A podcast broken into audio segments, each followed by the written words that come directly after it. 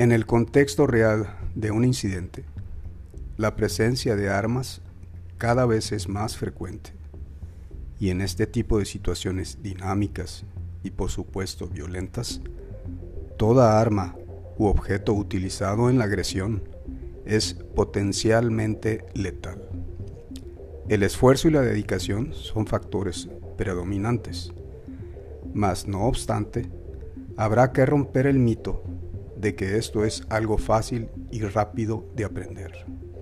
Cuando estamos bajo los efectos del shock, pánico o estrés, hay gran dificultad para procesar la información de lo que nos está ocurriendo. Ahora, los resultados están relacionados con la estructura de la personalidad.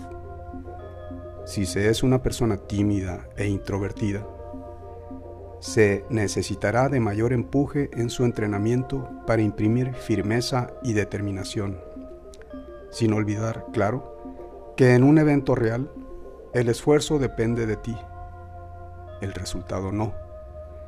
Pero en lo que depende de ti, deberás aportar todos los recursos con que cuentes en cuanto a los resultados. Ten en cuenta que depende de una cadena imponderable de situaciones lejos de tu alcance, desde zonas desconocidas de tu personalidad hasta otras eventualidades imprevisibles del entorno.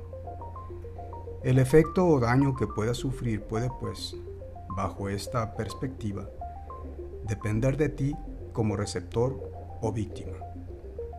El patrón de comportamiento de la parte emisora de la agresión es utilizado para imponer a través de la sorpresa, poder y control sobre tu persona.